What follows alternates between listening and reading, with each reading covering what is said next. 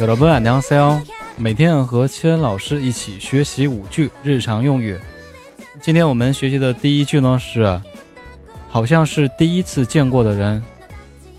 처음보는사람인것같은데 요。 처음보는사람인것같은데 요。 其中的처음是超嗯第一次的缩略。好，然后第二句 有点想不起来。기억이잘안나 요。 기억이잘안나 요。 기억代表是记忆。好，然后第三句是我认识的人吗？제가아는사람인가 요？ 제가아는사람인가 요？ 아는사람代表是认识的人。 好，然后第四句，好像是那样吧。아마그런것같아 요。 아마그런것같아 요。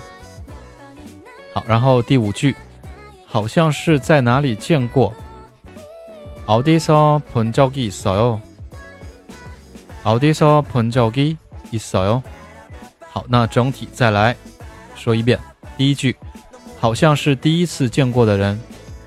처음보는사람인것같은데 요。 처음보는사람인것같은데 요。 第二句有点想不起来。